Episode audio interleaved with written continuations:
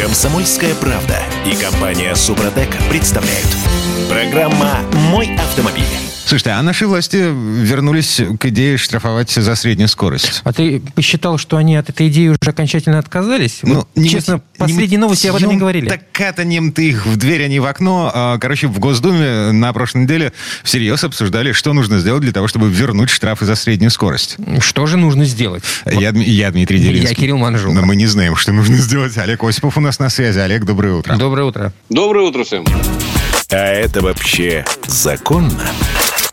Так, ну для того, чтобы мы понимали масштаб проблемы, за три года, пока Верховный суд не запретил штрафовать э, за среднюю скорость, в одной только Москве оштрафовали 750 тысяч водителей, при том, что было всего 30 таких камер. Ну и берем калькулятор в руки, и несложно почитать, что каждая камера ловила в среднем 22 нарушителя в день. Выгодно. Э, не, погодите. Вот Рентабельно. А, а, Экономически обоснованно. а аварийность-то как снижается? Да вообще, просто сплошные плюсы. Слушайте, давайте оставим аварийность за скобками на совести э, тех, кто ратует за это дело. Никак это не, не отражается на аварийности. Минуточку. С моей точки зрения. Ну, Это с точки А вот зрения насчет- Олега Осипова, Давайте да. сначала, сначала про, день- про деньги, да? Так, хорошо. А, причем штрафовали в Москве, в Московской области, вот где были эти камеры, когда это было разрешено, не один раз, а несколько за один и тот же проезд. Это личный, личный опыт просто? Олега Осипова и Андрея Под- Осипова. Подожди, Олег, и секунду, можно здесь... Совершенно верно. Олег, поясни, каким образом? То есть, получается, вот у тебя есть отрезок, Вот. который пробивается двумя камерами. И тебя в этом отрезке Да. дважды штрафанули? Так я понимаю, что ли? Это как? Нет, не- ну, на самом деле дважды. Там несколько отрезков таких было на Ярославском шос- шоссе. Мгм. Я думаю, они за это и радуют. То есть сначала вас штрафовали за превышение средней скорости, а потом за повторное нарушение. Прямо немедленно здесь же, так сказать. Вы же проезжали, так сказать, и повторное нарушение, э, совершенное э, в этот же день, так сказать, оно карается уже полутора тысячами. Я там, да, подозреваю, что, эм, да, э, смотрите, несколько камер установленных подряд. Как бы человек превышает среднюю скорость на одном участке, потом въезжает в другой участок, тоже превышает среднюю скорость, и в итоге ему э, штраф прилетает еще и за повторность. А это нормально, Абсолютно ребят? правильно. Дима, Абсолютно Олег, правильно. здесь самое важное, скорость превышали? И тишина. А, скорость превышали? Нет, подожди, одну секундочку.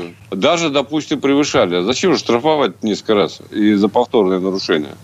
И кроме всего прочего, мы уже об этом говорили с десяток раз. Это, конечно, э, это называется, так проще говоря, рубль в чужом кармане не дает депутатам покоя. понимаешь? Олег, а Они наказуемость... совершенно, а, Мы с вами привыкли к тому, что мы можем ехать со скоростью там условные 120 километров в час, там, где разрешено 90. Если камера не видит, никто не видит, никто не замечает. Окей, мы не сильно превышаем, потому что мы опытные водители, уверенные в себе, бла-бла-бла. А есть еще и навигатор, который показывает, где камеры мы можем притормозить. Вот, и перед камерой мы притормаживаем. Это называется эффект кенгуру. Зашибись. А, извините, а как же безопасность дорожного движения? Есть Вот официальная Послушайте, значит, статистика, смотрите, да. история. История очень простая. На самом деле, любой нормальный, вменяемый, психически здоровый водитель, опытный, да, он не будет э, превышать вот этот порог 20 километров, нештрафуемый. Вот я этого не делаю, и все равно получаю штрафы. Почему? Потому что, во-первых, есть погрешность спидометра всегда. Это совершенно точно. Во-вторых, разные условия движения. И, и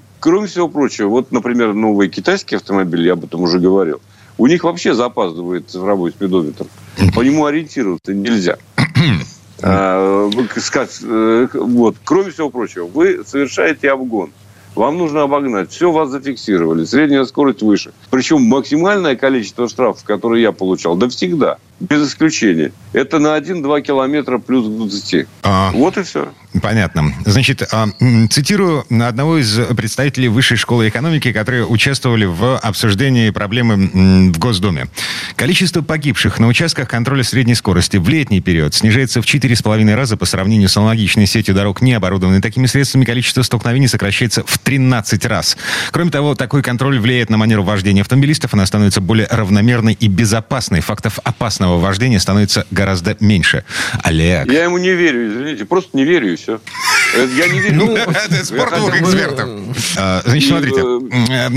Если мы не верим в цифры высшей школы экономики, есть еще цифры подмосковного Минтранса. Значит, в качестве эффективности средних штрафов за среднюю скорость приводит в пример трассу М3 Украина 82-85 километры. Вот как раз 3 километра. До включения контроля средней скорости были погибшие ДТП на этом участке. С началом контроля средней скорости ни одного ДТП не было зафиксировано. В 2021 году снова начались аварии, жертвы пострадавшие. Когда перестали штрафовать, да? Значит, Олег? Давайте договоримся так. Я, в принципе, готов согласиться со средней скоростью. Там цифры эти лукавые вещи, на самом деле. Мы же с вами понимаем, как посчитать, да? Но бог с ним. Давайте сделаем следующим образом. Сначала проведем то, что говорит, э, кстати говоря, э, начальник ГИБДД России. Э, он давно предлагает провести ревизию дорог и скоростных ограничений всюду. Угу. Где стоят знаки, где стоят эти камеры. После этого, так сказать, разрешить человеку ехать с оптимальной скоростью, там, где это возможно, а не искусственно занижать ее до 60 или там, до 40 и так далее, мерить среднюю скорость. И не штрафовать дважды. Давайте эти вопросы все решим и э, согласимся. И, кроме всего прочего, повесим обязательно плакаты такие вот, знаете, щиты – как на платных дорогах везде висят.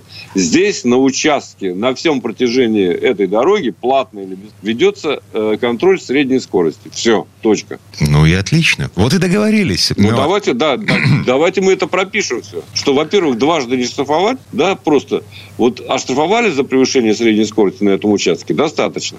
На следующем, пожалуйста, еще штрафуйте. Но на этом же участке не штрафуйте за повторное э, нарушение. Или на следующем, да, понятно, о чем речь. То есть в один день нельзя штрафовать дважды там за это, условно говоря. Ну, я понял, да, хорошо. Дороги. Вот. А, смотрите, а, значит, в Госдуме, а, вот то, что происходило в Госдуме, это всего лишь обсуждение экспертного сообщества.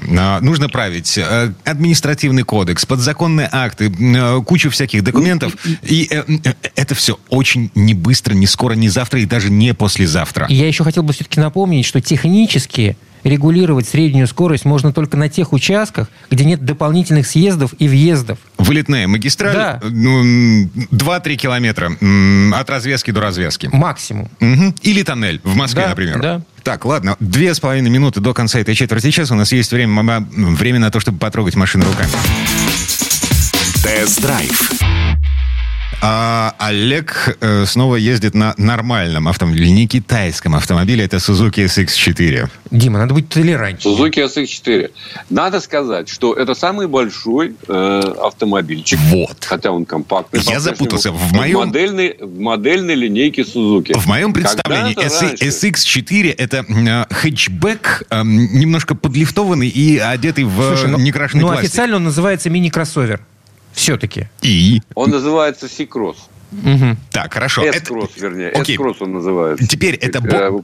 ну, это, это больше, чем Гранд Витара или меньше, чем Гранд Витара? Ну, при, приблизительно 4300, то есть 4 метра на 30 сантиметров. Это большая вот, машина. Угу.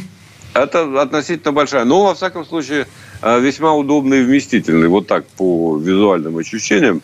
Э, он внутри вполне себе э, нормально выглядит. Там, правда, очень сложно а, отделить предыдущее, потом рестайлинговое поколение, потому что, ну, допустим, монитор в центральной консоли, он приезжает, переезжает то наверх, то становится под дефлекторами, это особого значения, честно говоря, не имеет. Главное, что мы э, имеем с вами полный привод, в моем случае, а есть еще передний привод, он дешевле, естественно. Полный стоит дороже. Ну, о ценах я говорить не собираюсь, это лучше у дилеров уточнять. Сейчас эта машина доступна, к слову сказать. Вот, коробка автомат, полноценный, никакой не вариатор, как пишут некоторые мои коллеги, а именно автомат шестиступенчатый, условный там диапазон 6. Развивает этот э, э, двигатель с автоматом 140 сил. Этого достаточно, чтобы за 10 секунд с небольшим разогнаться до сотни и максимальную скорость набрать хоть в 200 км в час. Но главное достоинство, с моей точки зрения, да клиренс э, тоже приличное. Поскольку это S-Cross все-таки, да, это 180 миллиметров клиренса, то есть достаточно для городской э, езды и достаточно для того, чтобы преодолеть э, бездорожье. Система полного привода, кстати говоря, очень э, неплохо работает. И, кроме всего прочего, там есть режимы. Вы можете заблокировать ее, если вы действительно в сложную ситуацию попали. Вы можете выбрать автоматический режим, снег, грязь и так далее. То есть э, вот это все есть. Э, в таком, э, скажем так, бюджетного э, сегмента, в общем-то, в целом, автомобилях это не так уж часто встречается, да? А кроме всего прочего, автомобиль великолепно рулится. Я пересел с китайцев еще и поймал себя на ощущение, что вот такая машина, которая летает, она едет так, как положено ехать автомобилю, да?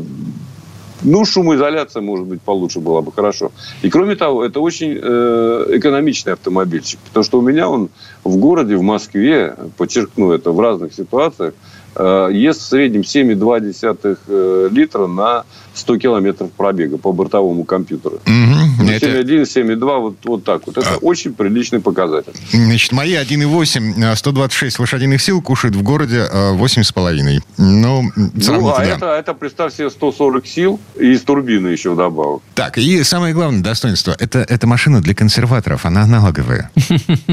Ну, практически да. Нет, там есть почему? Там есть мониторчик, э, тачскрин, дисплей. Все как положено. Физические кнопки. Самое главное, что она доступна в данный момент с точки зрения наличия. Угу. И это С японец. большими такими скобами для переключения передач э, в ручном режиме, пожалуйста, под рулевыми.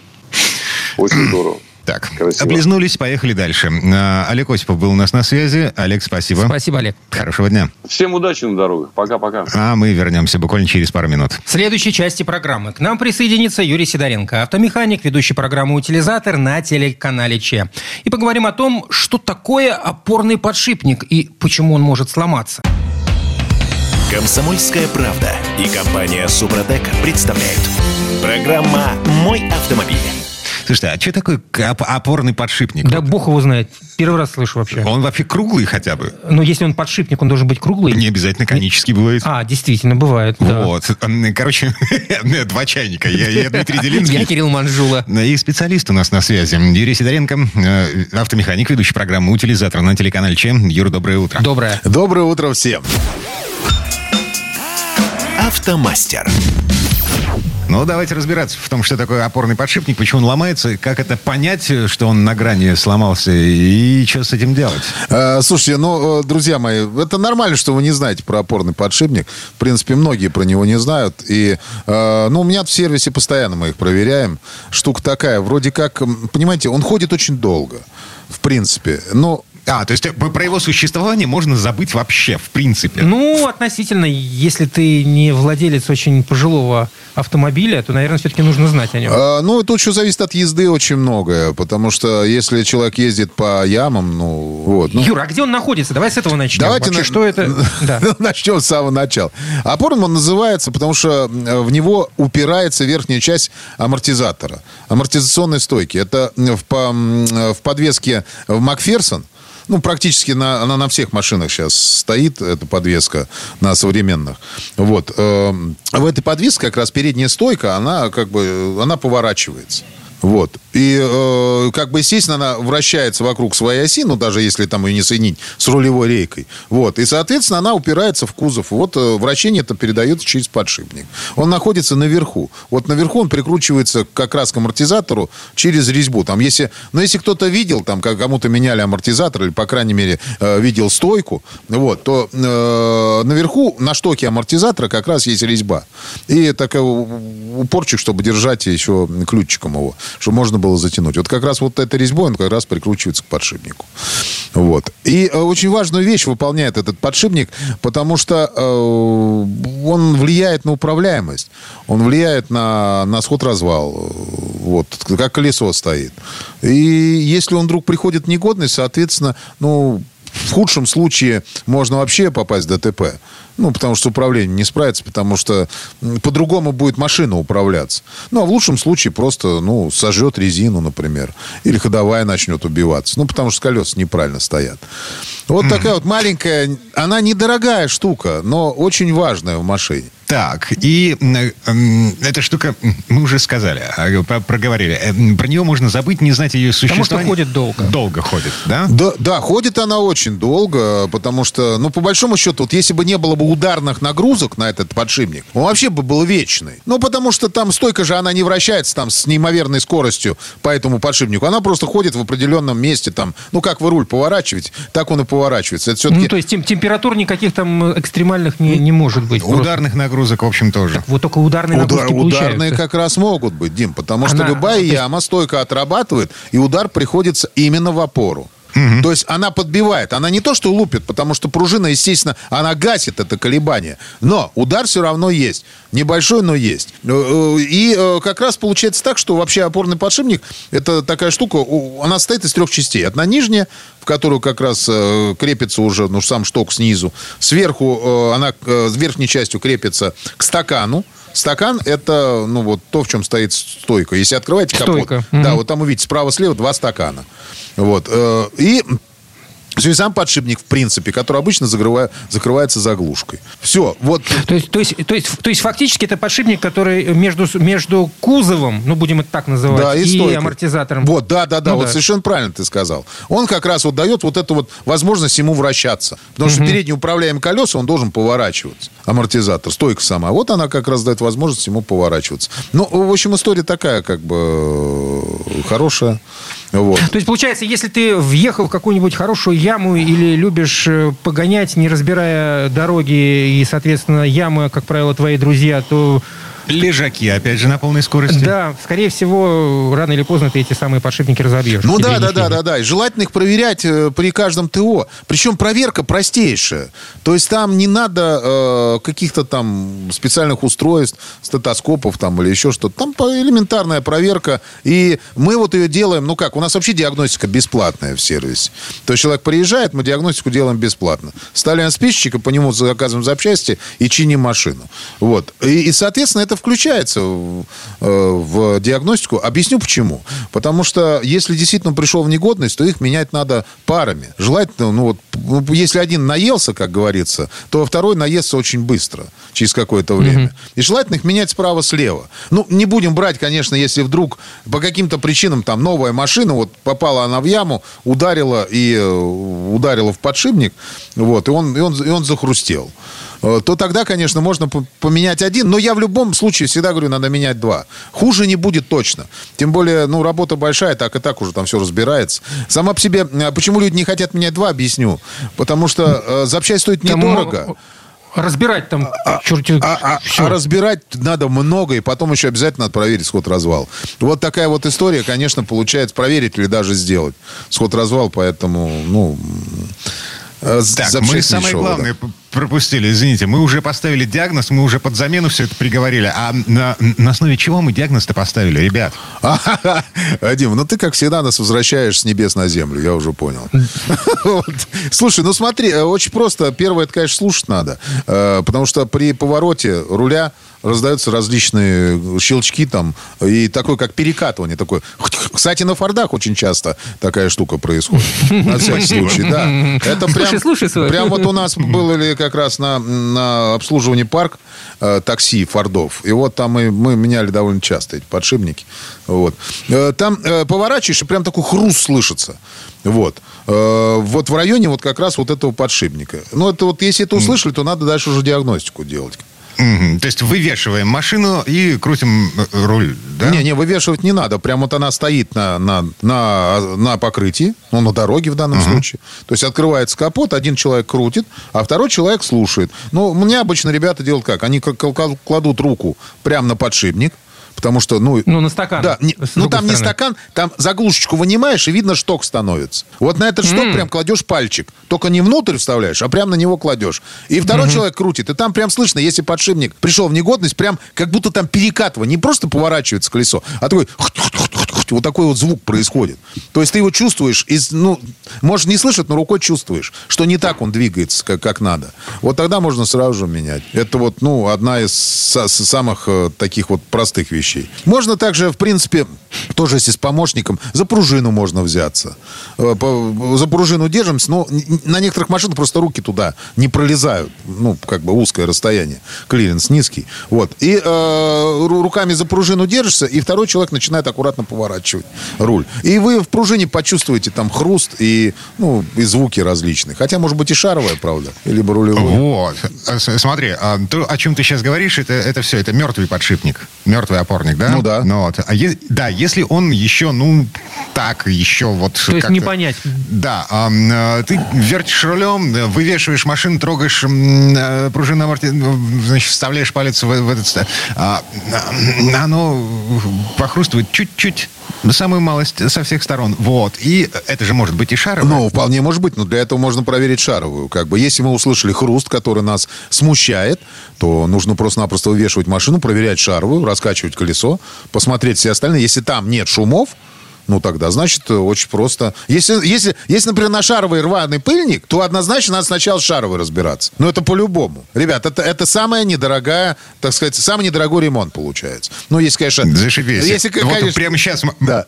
прямо сейчас, а, значит, обе передние шаровые, слева и справа, на 5 тысяч. Ну так и чего? Это Ну. дорогой ремонт по нашим временам? Это, это только железка. Ну, Ну, правильно. недорогой. Это недорогой. Вот если, это если например, джип взять какой-нибудь там хороший, у которого шаровая, она идет вместе с рычагом. Там сразу же 1070 рычаг. Вот. Ну, тут как бы поэтому надо всю диагностику делать правильно. И, ну, надо смотреть. Шаровую можно продиагностировать, можно маслицем побрызгать туда. Пыльник ржавый, то есть рваный, взял туда маслице, пшикнул и смотришь. Если про- пропал скрежет, ну, значит, у тебя, значит, точно шаровая. Ой, кстати, а по поводу э, вообще смазки масла, а опорный, он смазывается? Его нужно смазывать, правильно? Нет, его не, его не надо сказать, смазывать, он уже идет закрытый, как правило, ну, как Ага. обычный подшипник. То есть он долго живет. Живет долго. Э, Туда, конечно, попадает там грязь, но, но не в таких объемах, э, в которых Я надо. чё- я тут как, как конь ржой. Просто вс- вспомнил в свои 10 лет, как мы шприцевали Запорожец. Ой, ну это было Э, дело. Я до сих пор помню, на, значит, э, по-моему, э, четыре точки э, на э, одной стороне, как минимум, в одной подвеске. То есть э, там просто ад был. Но зато, но ты знаешь, зато это все ходило долго. Вот я знаю, то, что шприцуется, то ходит долго. Да, смазочки набил, и все нормально. Но здесь, к сожалению, только вот посмотреть... э, Ребят, ну ходит он долго. Иногда ходит 150 тысяч, иногда ходит 200 тысяч даже, 300 тысяч. Все зависит от езды. А иногда 60 и все, и выбрасывай. Проверять, смотреть. Надо мне будет по- покопаться в бумажках своих э, по поводу сделанных ремонтов по ходовой моей. Э, Менялся ли у меня опорный подшипник, потому что, в общем, э, ну что-то менялось, я, наверное, не обратил внимания, когда там был я думаю, что ремонт. ты обратил бы внимание, потому что там работа нормально стоит. Не, ну если Ага. подвеска меняется в сборе, а, там, значит, амортизатор, стойки, вот это все, то... Ну, общем, Слушайте, да. ну если амортизатор меняется, то однозначно меняются опорники. Это просто глупо не поменять. Ты его уже снимаешь. Сам опорник стоит недорого. Мы даже вот, мы, мы сразу же говорим человеку, давайте поменяем, чтобы потом вам два раза не платить. Ни разу никто не отказался. Ну, потому что знают, сколько работы стоит. Ну и отлично. А, ладно, поехали дальше. А, Слушайте свой автомобиль, он вам много может рассказать. а, едем дальше уже без Юры Сидоренко. Юра, спасибо. Юр, спасибо. Хорошего дня. Большое спасибо, всем удачи. А мы вернемся через пару минут. В следующей четверти часа у нас Федор Буцко. И поговорим о том, как хакеры научились взламывать автомобильные опции по подписке. Комсомольская правда и компания Супротек представляют. Программа «Мой автомобиль». А Россия, ну, так устроена. Мы никуда от этого не денемся. На каждую хитрую гайку найдется хитрый, не менее хитрый болт. Хитрый жук.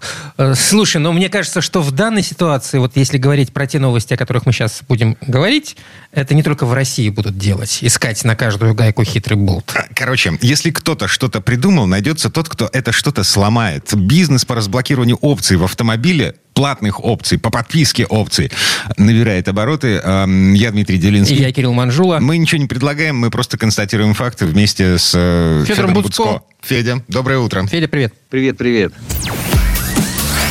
Дорожные истории.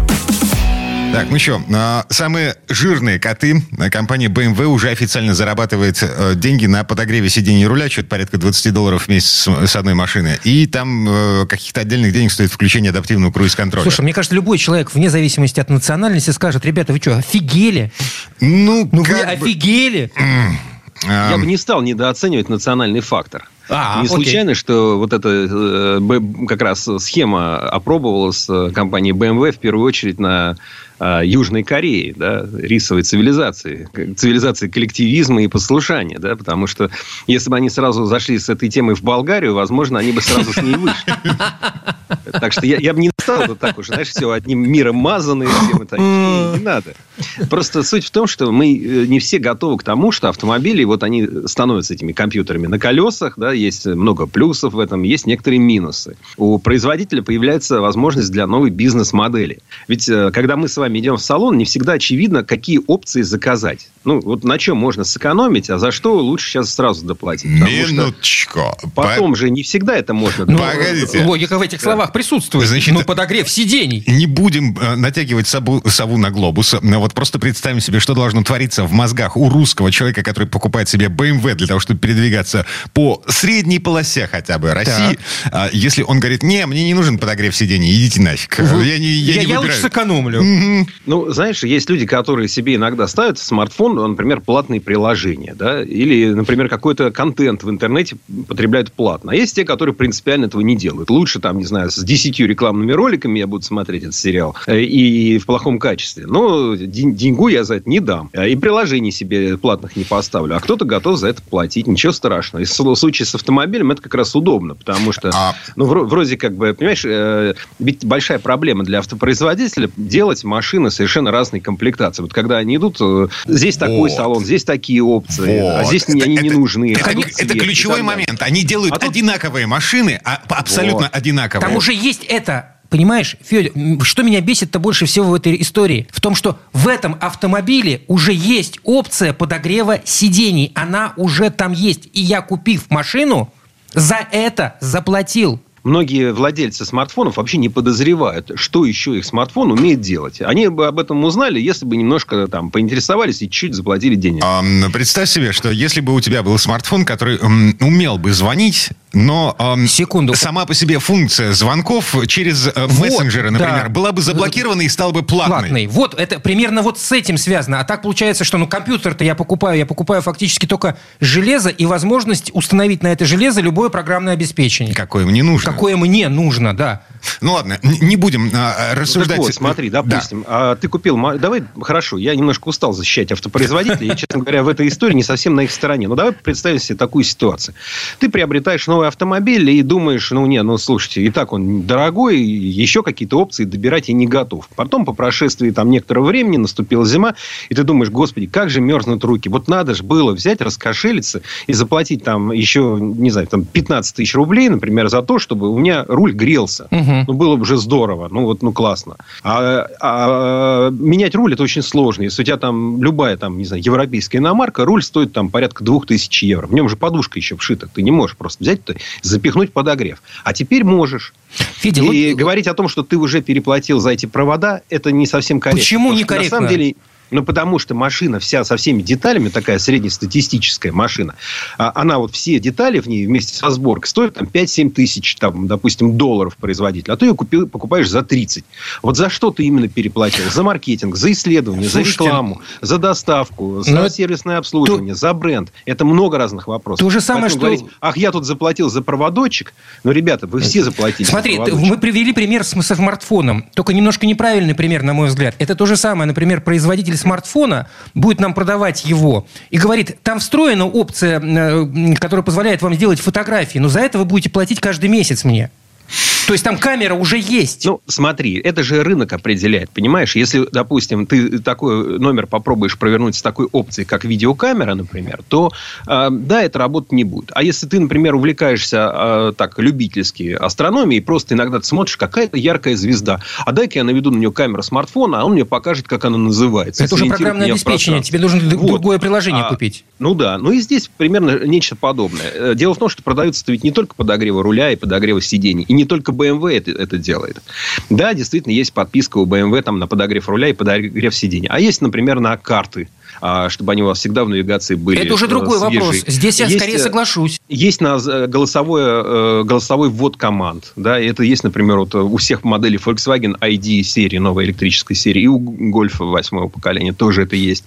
А, об этом думают сейчас очень многие производители, и, в принципе, ну, вот, скажем, концерн Stellantis, который включает в себя там и французские марки, и американские марки, ну, большой, да, концерн, они посчитали, что они порядка 20 миллиардов долларов в год собираются зарабатывать именно на таких вот подписках, да, на вот этих вот платных сервисах. Ну, конечно, это у людей вызывает э, непонимание. Да, почему нужно 18 долларов за подогрев сидений в месяц, почему 10 долларов за подогрев руля в месяц э, и так далее. И, собственно говоря, Тесла вообще чемпионы в этом деле, потому что Тесла, оно вплоть до того, что там ведь платно включается функция автопилота, да, за нее надо доплатить. И если машина потом продается на вторичном рынке, то у нового владельца эта функция работать не будет, потому что это новый владелец.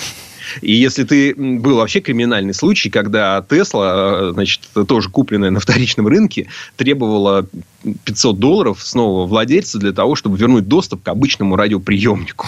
Ну, то есть, конечно, нас это все может возмущать там, а... и так далее. Но это новая бизнес-схема. А, слушай, насчет Понимаешь, этой можно по-разному зарабатывать. Бизнес-схемы, законодательное регулирование, оно по этому поводу вообще вот не существует в принципе, за исключением одного места. В Нью-Джерси, в штате Нью-Джерси, власти решили, что если автопроизводитель не тратит ни копейки, не несет никаких затрат на поддержание и обслуживание тех опций, которые он пытается продать по подписке, Слухать, ага. да, идет этот автопроизводитель лесом в, в известное вот, эротическое путешествие. Это пень. Да. да это, это, это как бы отдельное мнение какого-то там э, американского, урю, урю, из американского Урюпинска, понимаешь, какого-то судьи. Да бог с ним. Он, конечно, очень важный человек, со всем почтением к нему относимся, даром, что заочно. Вот. Но эта схема работает и работать будет. Другое дело, что людей это не устраивает, поэтому появляются энтузиасты-разработчики, которые, соответственно, всю вот эту систему ломают. Ну, как хакеры ломают программы, да, вот у нас, знаешь, вот, э, там, 10 лет в России все пользовались фотошопом, а уже, уже без него вообще было немыслимо, но ничего его никто не покупал. Ну, бывало такое, бывало. Потом, правда, э, для фотошопа это все хорошо обернулось, потому что когда они пришли на рынок уже за деньги, да, а все уже к нему привыкли, уже других вариантов-то, собственно, и не было, все дружно стали платить им там свои немаленькие деньги. amazing. Um, Короче говоря, есть хакерские команды, которые готовы вот эту платную подписку, в частности, на BMW, сломать. И все скрытые, все недоступные возможности вашего автомобиля вам активировать раз и навсегда. Потому что тот же BMW, например, предлагает, можно на месяц, можно на полгода, можно на три года, можно там навсегда. Вот у них все и навсегда. И за небольшие деньги. Слушай, Другое дело, что это тоже несет некоторые риски. Ну, вот. как минимум, то, что они что-нибудь сделают кри- криво. Да? Накатит вам какое-то ПО, которое у вас потом криво встанет. Бог его знает, что в этом автомобиле автомобиле-компьютере пойдет не так из-за каких-то хакерских вмешательств. Парадокс, что здесь Второй они, момент... собственно, закон не нарушают никакой фактически. Слушай, ну, конечно, э, то есть, а, что они конкретно делают, ну, это какие-то неизвестные граждане. Угу. Вопрос же не что делают они, а что делаете вы. Вы при покупке автомобиля подписываете ряд документов. Может быть, даже электронно это делаете. Галочку ставите в чекбокс. Отметил, прочитал, согласен. И что там написано, кто, кто же это читал. И наверняка там есть пункт, который вам запрещает это делать. Можете даже не сомневаться. Поэтому, когда вы попадете к официальному дилеру BMW, он, соответственно, через специальный разъем подключит ваш автомобиль к глобальной э, сети, то, естественно, все это вскроется. Как э, на это отреагирует производитель? Э, ш, какими санкциями это для вас чревато? Ну, это уже вопрос, и он действительно будет э, зависеть от страны, в которой вы находитесь. Да? Потому что, ну, понятно, что в России вряд ли это вам сильно что-то грозит. А если вы в какой-то стране, ну, такой ближе к юрисдикции производителя, то вполне возможно, что вы получите Слушай, за это какие-то санкции. Есть еще один момент любопытный, опять же, подводный камень. Эм, машины, очень многие умные, очень умные машины сейчас обновляют программное обеспечение по воздуху. Ну, вот. Так. Ты сам нам рассказывал о том, что С есть... наклоном там... Да, да, да, да, да, вот эта история. А нет никакой гарантии, что обновление прошивки по воздуху, да, не обнулит все, за, за что ты заплатил хакерам. Да наверняка обнулит. Конечно же, с этим будут бороться. Но это, это, понимаешь, это вот как там воры и полицейские. Всегда одни борются с другими. Одни делают, другие противодействуют. Это, это будет и дальше. Одни бегут, так, другие конечно. догоняют. Конечно, конечно, конечно, так и будет. Ну, понятно, что на каком-то этапе будут побеждать одни, на другом другие. Ну, в смысле, ну, как, вот это противостояние началось, и мы будем с интересом за ним поглядывать. Потому что все пытаются защитить свою собственность. Иногда эта собственность выражается в физических предметах, э, тогда нам это понятнее. Иногда вот в таких вот, ну, авторском праве и там в каких-то нематериальных ценностях. А, теперь... а кстати, про физические. У нас есть немножечко времени? Я вам сейчас про физическую кражу в BMW. Слушай, нет, на самом деле, у меня есть финальная мысль по этому поводу. Но, а, поднимите, пожалуйста, руку, кто пользуется лицензионной виндой. Вот прямо сейчас. Я. Я. Я. Ладно, на этом у нас время этой четверть час подошло к концу. Федор Буцко был у нас на связи. спасибо. Всего вам доброго. Ну, а мы вернемся буквально через пару минут. В следующей части программы у нас журналист и летописец мирового автопрома Александр Пикуленко. Послушаем историю о том, как родилась система АБС. Комсомольская правда и компания Супротек представляют. Программа «Мой автомобиль». А это мы вернулись в студию радио «Комсомольская правда». Я Дмитрий Делинский. Я Кирилл Манжула. И в этой четверти часа у нас традиционная история от Александра Пикуленко. На этот раз про тормоза, а точнее про систему АБС. Вокруг нее существует много мифов. Например, что первым автомобилем с антиблокировкой был Mercedes-Benz S-класса, а первым мотоциклом Honda Goldwing – или что опытному водителю такая система вообще ни к чему? А, все это ложь. Еще в 1936 году компания Bosch получила немецкий патент на устройство, предотвращающее блокировку колес. Однако до практики, до м, установки на автомобиле дело не дошло, хотя эти устройства пытались приспособить к самолетам. И там, собственно, продолжалось усовершенствование таких систем. Правда, назывались они тогда не АБС, а система предотвращения переворачивания, что было очень важно для самолетов без носовой стойки шасси. А для того, чтобы научиться ставить АБС на серийные автомобили, понадобилось еще 40 лет. И вот тут слово Сан Санычу. Предыстория. Вся эта история началась в 1974 году. Именно тогда на фирме Bosch объявили о реализации программы, получившей обозначение ZES – что в переводе с немецкого значит безопаснее, экологичнее, экономичнее. Эта банальная, казалось бы, формула воплотила в себе принципы, которыми Bosch продолжает пользоваться на протяжении всех последних десятилетий. Самый главный лозунг в этой системе звучит так. Защищать водителей и пассажиров и других участников движения и делать автомобили более экономичными и дружественными природе. Самым интересным примером реализации программы ЗЭС и стоящей за ней философии стал такой автомобильный компонент, как антиблокировочная система тормозов или сокращенно АБС. Значение этого устройства трудно переоценить. Ведь без АБС тормозная колодка при надлежащем усилии наглухо прижимается к тормозному барабану или диску, что приводит к блокировке колеса, срыву автомобиля в скольжение и, как следствие, в неуправляемый занос, а заодно и к порче самого колеса, у которого в процессе трения об асфальт образуется лысина. При наличии же АБС колодка прижимается к барабану или диску многократно, до 20 раз в секунду, позволяя автомобилю не терять управляемости при торможении. Работа АБС опирается на коэффициент проскальзывания колес. Отношение разности скорости автомобиля и окружной скорости автомобиля к скорости автомобиля. В различных режимах езды скорость поступательного движения автомобиля и окружная скорость колеса могут не совпадать. При интенсивном разгоне окружная скорость ведущего колеса выше скорости машины. При замедлении, наоборот. Естественно, стопроцентному проскальзыванию соответствует два режима. Блокировка колеса при торможении или буксование на месте. Между тем, наилучшее сцепление шины с покрытием, а следовательно максимальная передача тормозных усилий достигаются при проскальзывании колес около 20%. А вот АБС и поддерживает эту величину на уровне 15-20%.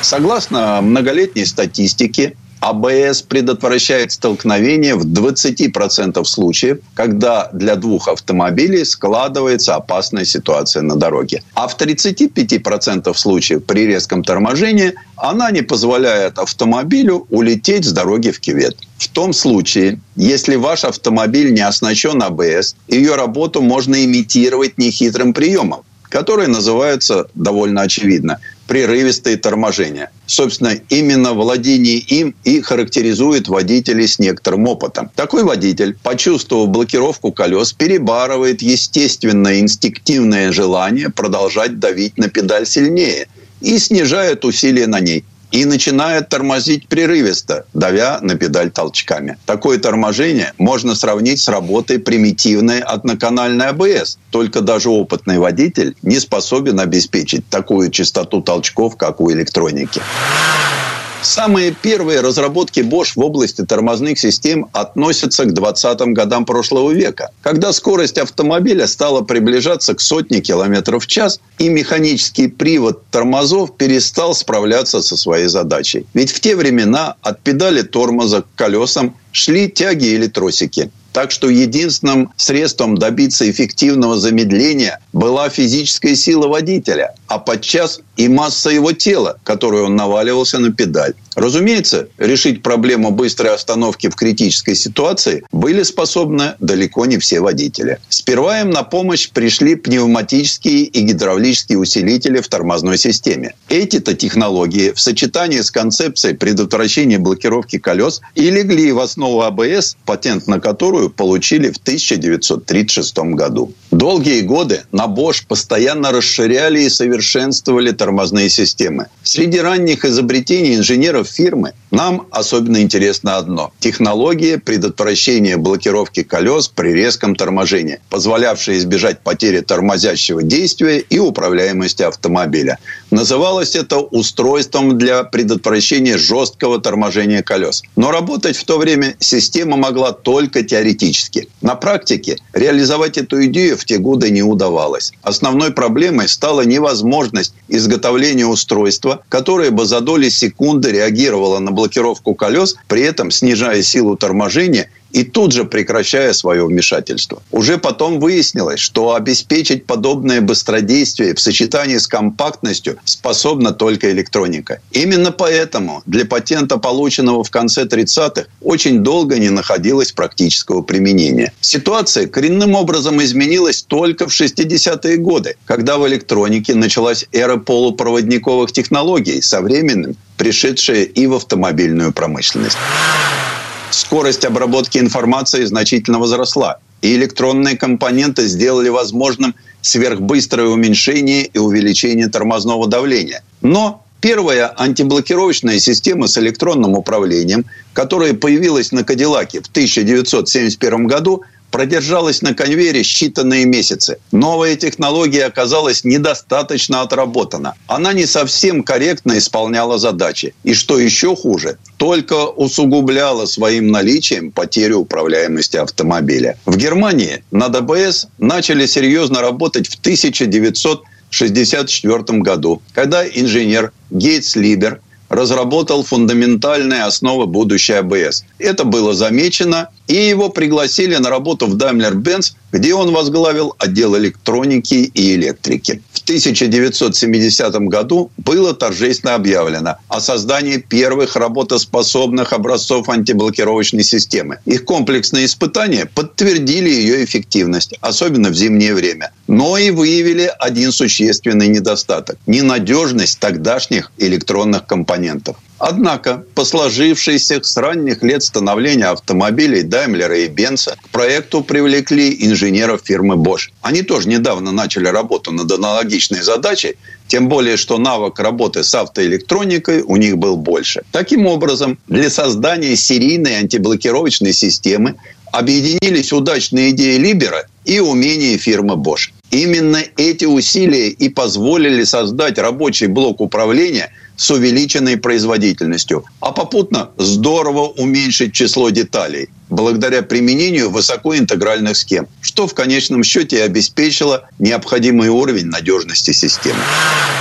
Практически заново созданную АБС сначала ставили под заказ. Но уже в 1978 году в качестве базового оборудования она появилась на Mercedes-Benz S-класс и BMW 7 серии. Через 10 лет когда была выпущена 10-миллионная АБС, компания Bosch начала производство новой системы, значительно упростившей вождение автомобиля в сложных дорожных условиях. Это была система управления тягой или traction control. Действовала она при ускорении по тому же принципу, что и АБС при торможении. То есть предотвращая пробуксовку колес на скользком покрытии. Поэтому ее чаще всего называют антипробуксовочной. Но на этом развитие систем Bosch для ходовой части автомобиля не закончилось. В 1995 году появилась система электронной стабилизации. Мы привыкли называть ее ESP. Одна из функций ESP состоит в измерении угловой скорости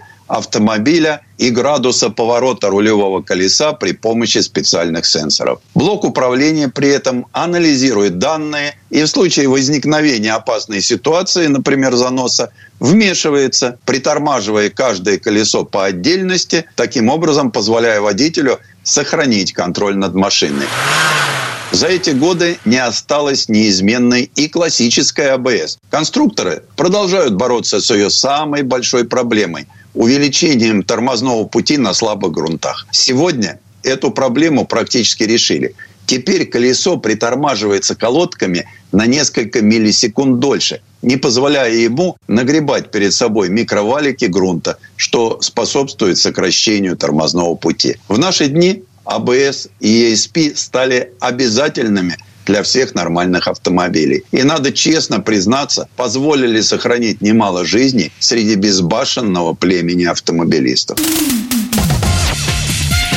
Предыстория. Сан Саныч, спасибо. Это был Александр Пикуленко, летописец мировой автомобильной индустрии. И у нас на этом все на сегодня. Дмитрий Делинский. Кирилл Манжула. Берегите себя. Программа «Мой автомобиль».